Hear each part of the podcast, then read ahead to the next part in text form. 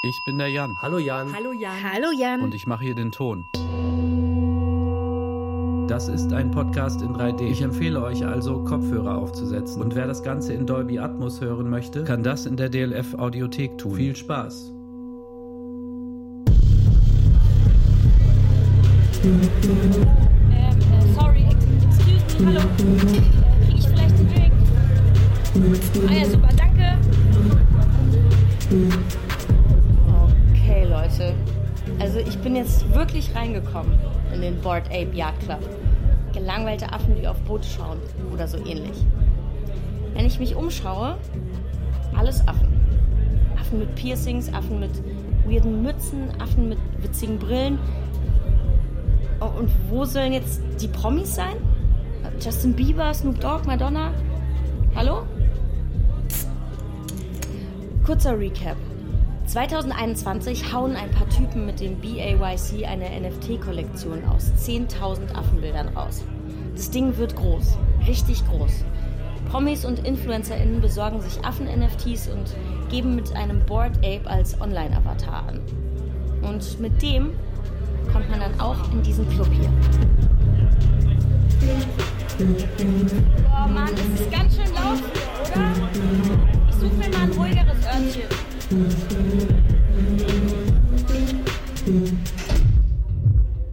Clubtoilette. Na gut, was will man erwarten? nice. Da hat jemand einen Schwanz an die Klowand gemalt. Das ist unterzeichnet mit Gordon Goner, Gargamel, Emperor Tomato Ketchup und No Sass. Also, wenn man sich nicht gerade in den Board Ape Yard Club reinschmuggelt, so wie ich, dann haben hier alle einen NFT-Affen. Und alle können dabei anonym sein. Affe Nummer 9453 kann ein Prominenter, ein Milliardär oder mein Nachbar sein. Und was man lange auch nicht wusste, wer die Köpfe hinter dem Board Ape Yard Club sind. Wer hinter der Firma Yuga Labs steckt. Das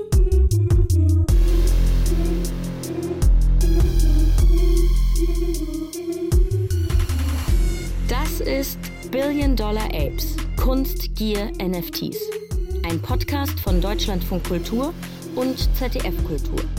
Recherchiert von Jan Lindenau, Laura Helena Wurth und Daniel Ziegener. Und erzählt von mir, Jasna Fritzi Bauer. Und das ist Folge 2. In dieser Folge geht es um die Köpfe hinter dem Board Ape Yard Club und wie ihnen jemand die Affenmaske vom Gesicht riss. Es ist Herbst 2021. Der Board Ape Yard Club ist seit ungefähr einem halben Jahr online und großes Thema in der Kryptowelt. Aber der ganz große Durchbruch, also ihr wisst schon, Jimmy Fallon, Paris Hilton und die Tonight Show, erstmal noch Zukunftsmusik. Dann veröffentlichte Rolling Stone ein Heft. Genau, dieses Musikmagazin, das sonst Adele, Dave Grohl von den Foo Fighters, Billie Eilish oder BTS auf dem Cover hat. Es ist eine limitierte Sonderausgabe, 2500 Stück. Vorn drauf ein Affe mit Kapitänsmütze und Zigarre im Maul. In dem Magazin drin ein Artikel über die Köpfe hinter diesem Affen und der ganzen BAYC-Show. Gordon Goner, Gargamel, Emperor Tomato Ketchup, No Sass. Das sind die Gründer von Yuga Labs. Für die Coverstory vom Rolling Stone also macht die Journalistin Samantha Hissong einen Videocall mit den vier Gründern und erhascht so einen Blick hinter die Affenmasken. Über Gordon Goner schreibt sie, alles an Gordon Goner, einem wettergegerbten 30er oder jungen 40er, schreit nach Frontmann. Von seiner Nackentätowierung über seinen kräftigen Körperbau bis hin zu den dunklen Ringen unter seinen Augen und seiner frechen Haltung. Und Gargamel? Sieht aus wie eine Mischung aus der Figur, nach der er sich benannt hat, und einem Indie-Musik hörenden Absolventen einer Kunsthochschule. Die beiden sind das kreative Powerhouse bei Yuga Labs. No Sass und Emperor Tomato Ketchup, zuständig fürs Programmieren, kriegen leider keine so bildhafte Charakterisierung. Und was wir von allen vier nicht kriegen, Details über ihr Leben, ihre Biografien und ihre bürgerlichen Namen. Und damit hat mindestens eine Person ein Problem.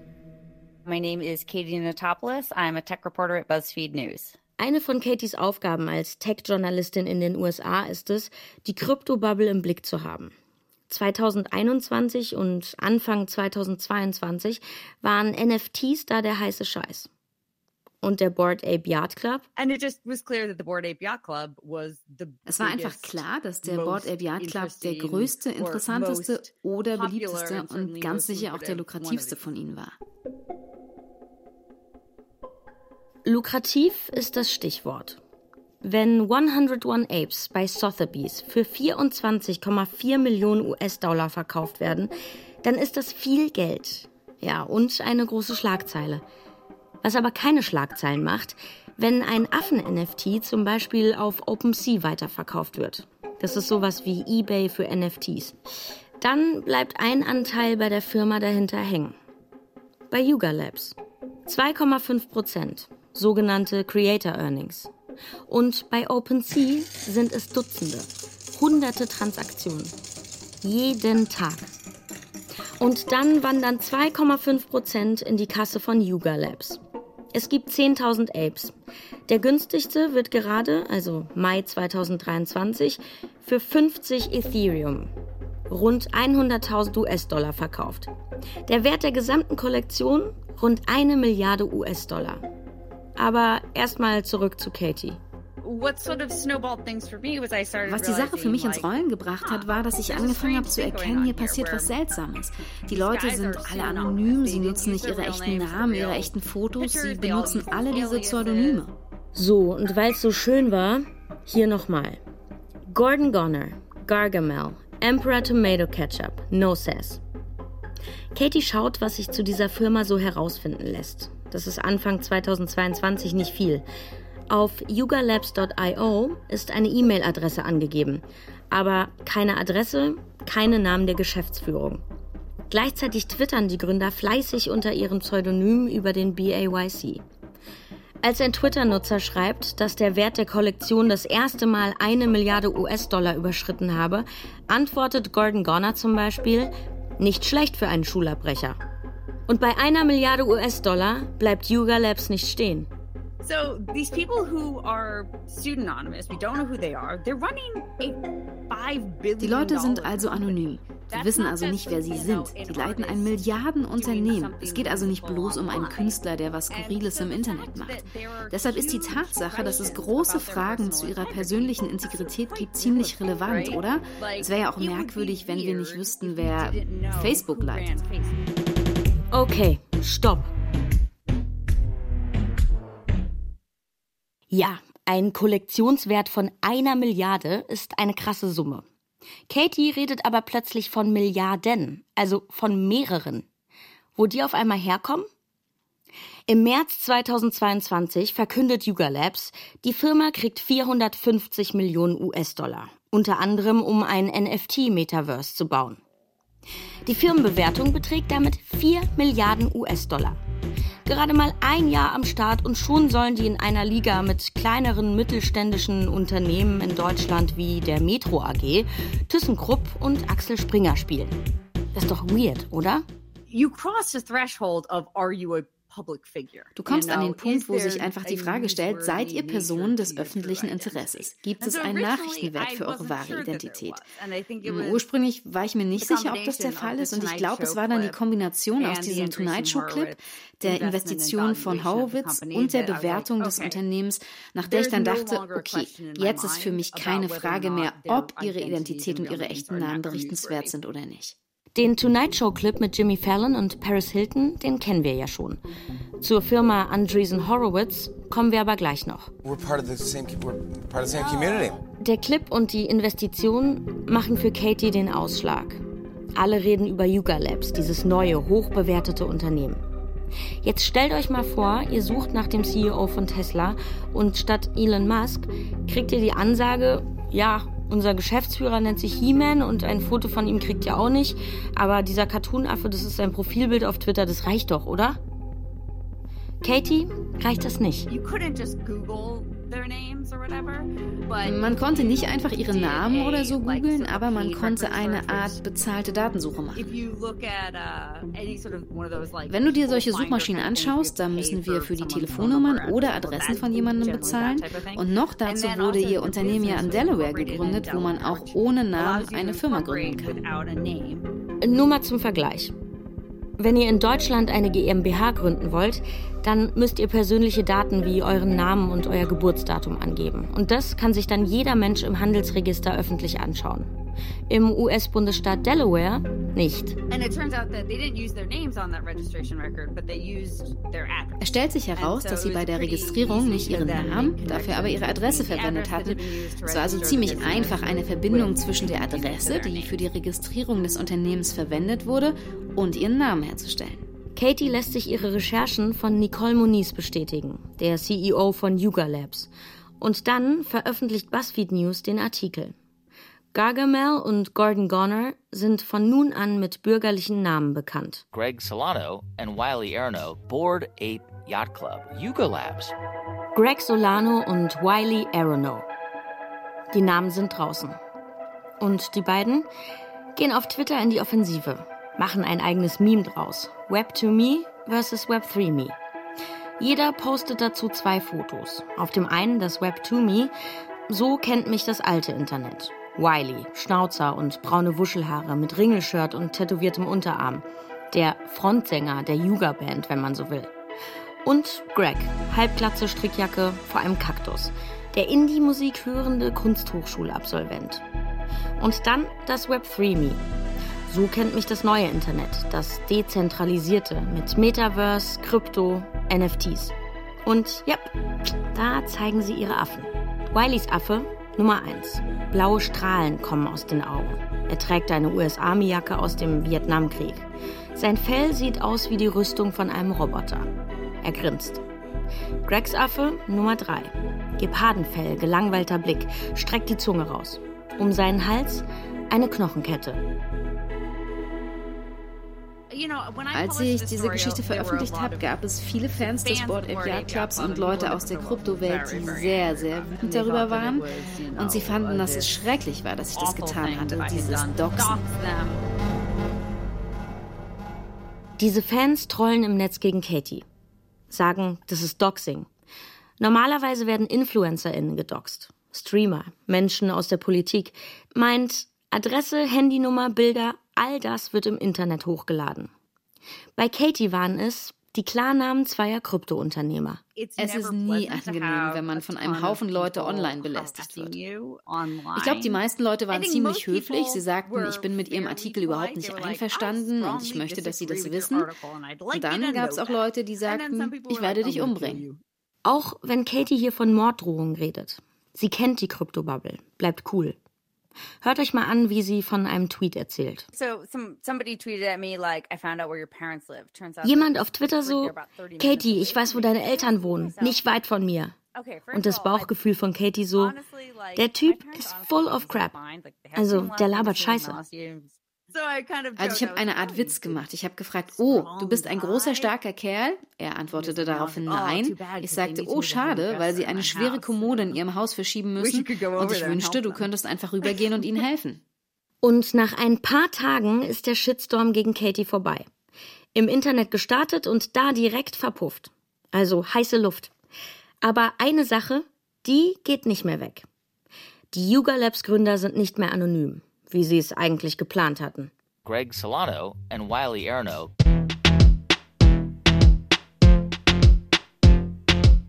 Und was macht die Yuga Labs Band? Sie geht auf Promotour. Nur leider nicht in diesem Podcast. Es wäre natürlich geil, die Gründer von Yuga Labs hier im Interview zu haben. Jan, der für den Podcast recherchiert, hat Anfragen rausgeschickt, Monate mit der Pressesprecherin von Yuga Labs verhandelt und das lief ungefähr so. Ich habe ein Interview mit einem Yuga Labs Gründer angefragt. Persönlich. Die Antwort darauf, hm, nee, leider nicht. Okay, aber wie wäre es mit einem Zoom-Call? Hm, schauen wir mal, aber das wird eher nichts. Gut, aber was ist, wenn ich die Fragen einfach nur per Mail schicke und die Antwort dann per Sprachnachricht oder von mir aus auch schriftlich bekomme? Das klingt zunächst machbar, meinte die Pressesprecherin, aber nach ein bisschen hin und her war dann irgendwie klar, nee, das wird auch nichts. Blöd, aber ich hatte noch eine Hoffnung und dafür bin ich dann Greg Solano sogar bis nach Paris hinterher gereist. Ja, aber das ist eine andere Geschichte und davon erzählen Jan und ich euch in Folge 6. Und was ist eigentlich mit Wiley Aronow, dem Frontsänger? Bei dem wurde eine schwere Herzkrankheit diagnostiziert und er hat sich aus dem Geschäft und von Twitter zurückgezogen. Auf ihrer Promotour haben sie also ein paar Interviews gegeben, häufig mit kryptofreundlichen Medien. Die Geschichte, die sie über ihr Yuga Labs erzählen, liegt im Internet rum, lässt sich aufsammeln und zusammenpuzzeln. Also Deep Dive in die Ursuppe von Yuga Labs. USA, Frühling, Semesterferien, Spring Break. Zwei Typen sitzen in einer Bar in Miami. Ihre Namen Greg Solano und Wiley Aronow. Das allererste Gespräch, das wir geführt haben, handelte von David Foster Wallace. Ich hatte gerade Infinite Jest gelesen und war wie besessen, was glaube ich für einen Jungen in diesem Alter ein bisschen klischeehaft ist. Und ich habe in der Bar sozusagen missioniert. Ich sagte, oh weißt du, uh, jeder muss Infinite Jest lesen. Oh, es gibt ja diesen Typen, David Foster Wallace. Er ist unglaublich. Und Greg meinte sofort, oh, ich hasse diesen Typen. Das ist aus einem Interview vom Podcast How I Built This. Diese Anekdote greifen die beiden immer wieder auf und zeigen damit, ja, wir sind unterschiedliche Typen, aber durch die Reibung entsteht etwas Geniales. Klassisches Startup-Marketing. Greg studiert zu der Zeit in New York kreatives Schreiben. Wiley hat damals schon mit gesundheitlichen Problemen zu kämpfen. Er muss Krankenhausrechnungen bezahlen und steckt in massiven Schulden. Die beiden mögen sich trotz der David Foster Wallace-Diskussion und bleiben in Kontakt. Übers Internet. Fast forward ins Jahr 2017. Ein paar Jahre später. Die Uni-Zeit ist vorbei, Greg Ende 20, arbeitet mittlerweile in einem Buchverlag in Kalifornien, als er im Internet auf eine Parallelwelt stößt, in der gerade Goldgräberstimmung herrscht. Die Kryptobubble. Greg schreibt Wiley direkt und begeistert ihn für Krypto. Und was machen die beiden frisch gebackenen Krypto-Dudes? Genau. Sie suchen noch mehr Krypto-Dudes. Und sie finden sie. Auf Twitter. Typen wie sie, aufgewachsen im Internet, mit einem ähnlichen Humor und einem wichtigen Unterschied. Viele von denen sind reich. Nur verhalten die sich nicht wie andere Neureiche. Bei How I Built This erzählt Wiley das so. Das waren so Leute mit einem Katzenprofilbild, die man kryptografisch verifizieren konnte. Die waren manchmal 100 Millionen Dollar oder so in Krypto wert. Und das waren Leute, die mit der Kohle nicht nach Südfrankreich abgezischt sind, sondern sie haben spät in der Nacht auf Twitter gepostet, wer will League of Legends spielen? Mir ist mega langweilig. Glauben wir jetzt dieser Selbsterzählung von Greg und Wiley, dann geht's so weiter. Die zwei haben angeblich eine Idee. Komm, wir bauen einen exklusiven Club für diesen neuen Kryptoadel. Und in den kommen nur Leute mit dem richtigen NFT rein. Ja, was die im Club machen werden? Eine frühe Idee, Kunst. Auf einer digitalen Leinwand. Darüber spricht Wiley mit seiner Bekannten Nicole. Genau, die Nicole Muniz, die später CEO von Yuga Labs wird. Und das erzählt Wiley im Interview mit Input so. Es wird so ein gemeinschaftliches Kunstexperiment sein.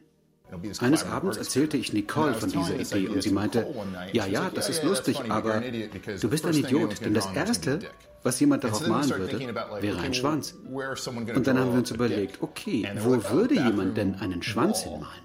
Und wir dachten, oh, eine Toilettenwand. Du weißt schon, in einer Bar. Der Board Ape Yard Club. Oder man könnte auch sagen, wie aus einem Schwanzwitz ein Milliarden-Dollar-Unternehmen wurde. Bei der Toilettenwand fangen Greg und Wiley an und bauen sich von da eine Story für den Board Ape Yard Club zusammen. Gelangweilter Kryptoadel, der in einer postkapitalistischen Zukunft scheißereich ist, aber wirklich nichts zu tun hat. Also trifft man sich in einer Divebar. In den USA ist es ungefähr sowas wie in Deutschland eine Eckkneipe. Günstig, schmuddelig, mit Charakter. Und einem dreckigen, vollgeteckten Klo.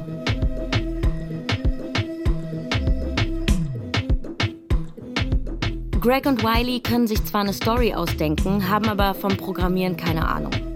Sollte man für eine NFT-Kollektion aber schon können, wenn sie auf der Blockchain landen soll. Also holen sie zwei Kumpels dazu. Emperor Tomato Ketchup und Noses, Kerem Atalay und Seshan Ali. Kleine Fußnote, die hatten ihre Identitäten nach dem BuzzFeed-Artikel übrigens selbst enthüllt. Die beiden schreiben also den Code, um die NFTs auf der Blockchain einzutragen. Außerdem erblicken die ersten Affen das Licht der Welt. Mehrere Künstler malen Hüte, Ohrringe, Kostüme, die Körper der Affen. Und daraus entstehen bei Yuga Labs die fertigen Bilder. Wie genau, dazu sagt Yuga leider nichts. Aber am 24. April 2021 ist dann der Startschuss für 10.000 Apes auf der Blockchain. So, alle wollen jetzt einen Affen. Also scheinbar. Wenn ihr vergessen habt, wer alles mithypt, hört mal Folge 1 nach. Und Yuga Labs dreht alles noch weiter, wirft mehr NFT-Kollektionen auf den Markt.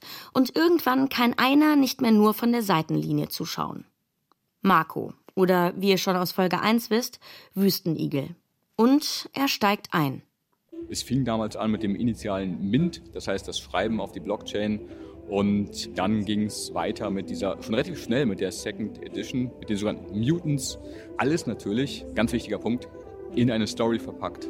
Es muss sich ja auszahlen, dass Greg und Wiley so viel Zeit ihres Lebens mit Lesen und Schreiben und Diskussionen über David Foster Wallace verbracht haben. Sie verknüpfen ihre Produkte mit einer Story. Fast wie Gegenstände und Charaktere in einem Computerspiel.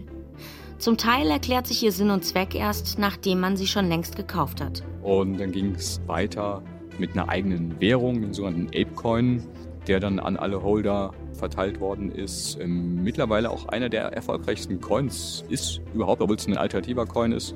Mehrere Dollar zahlt man für einen Apecoin. Und wo ihr die Coins dann springen lassen könnt, wird auch bald klar. Auf dem Planet der Affen. Das hat fast jeder mitbekommen, selbst der nicht im Space ist, den ersten Schritt in dieses virtuelle Land. Auch da gab es dann für die Holder nochmal eine Möglichkeit, Land zu bekommen. Ein virtuelles Land, das Metaverse, unendliche Weiten, Other Side. Ein riesiges Online-Rollenspiel für die BAYC-Community. Was es damit auf sich hat, das erzähle ich euch in einer späteren Folge. Aber ihr könnt gerne schon mal Grundstücke kaufen. Die gibt's so ab 2400 US-Dollar. Jetzt kennt ihr also den Gründungsmythos um Yuga Labs, ihren Teil der Story. Aber wie zur Hölle wurde daraus jetzt ein Milliardenkonzern? Das erste Puzzlestück dafür ist eine Story, die Greg und Wiley selbst erzählen. Und die fängt damit an, dass sich Beeple bei ihnen meldet. Beeple, aka Mike Winkleman, der erfolgreichste NFT-Künstler, den es gibt.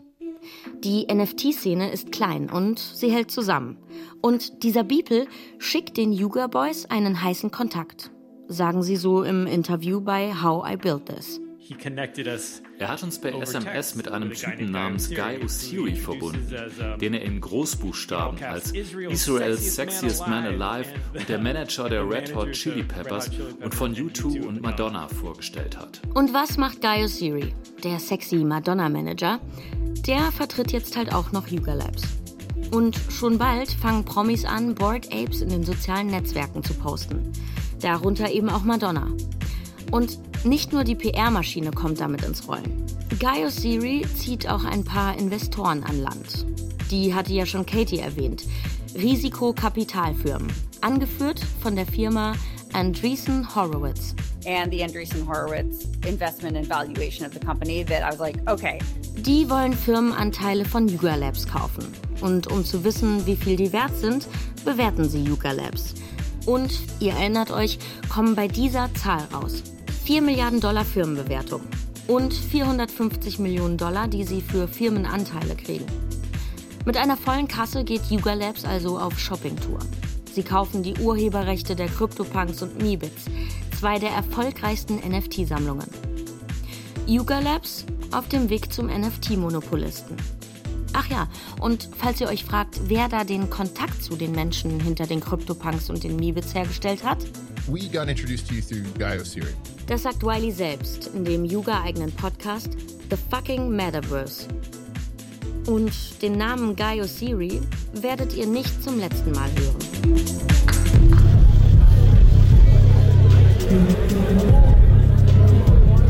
Ja, genau, close, dahin. Einfach mal der Nase nach, aber vorsichtig, es wird dreckig. Der Board Ape Yard Club. Es stinkt nach Rauch, Bier, billigen Shots. Der Kryptoadel scheint es geil zu finden. Aber jetzt wollen offenbar auch Auktionshäuser wie Christie's und Sotheby's Teil der Party sein. Was ist der Moment wert, in dem du 69 Millionen US-Dollar für eine Datei ausgibst? 69 Millionen US-Dollar. Die Jungs vom BAYC, die haben offensichtlich Bock auf Kaviar und Austern. Und da kommen die neuen Gäste in der VIP-Lounge doch ganz gelegen. Und mehr Glamour rund um die Affen verspreche ich euch für die nächste Folge. Billion Dollar Apes. Kunst, Gier, NFTs. Ein Podcast von Deutschlandfunk Kultur und ZDF Kultur. Erzählt von mir, Jasna Fritzi Bauer. Recherche, Storytelling und Originaltöne richtig cool. Gesamtkoordination und Redaktion Caroline Scher und Christine Watti, Deutschlandfunk Kultur. Redaktion ZDF Kultur Nike Harrach und Leonie Steinfeld. Executive Producer richtig cool Robin Blase. Regie Frank Meerfort. Dramaturgie Miku Sophie Kümel. Ton Jan Fraune. Komposition André Mogimi. Zusätzliche Musik Feature Music. Faktencheck Katrin Lilienthal. Covergestaltung Gerlinde Schrön. Danke an Christiane Alsfasser, Jan Bäumer, Sebastian Gorski, Stefan Haberfeld, Kais Harabi, Claudia Herder, Mona Intemann, Thorsten Janczek, Gavin Karlmeier, Christoph Richter, Matti Rockenbauch, Marina Schakarian, Raimund Schesswendner, Arne Siegmund und Frank Ulbricht.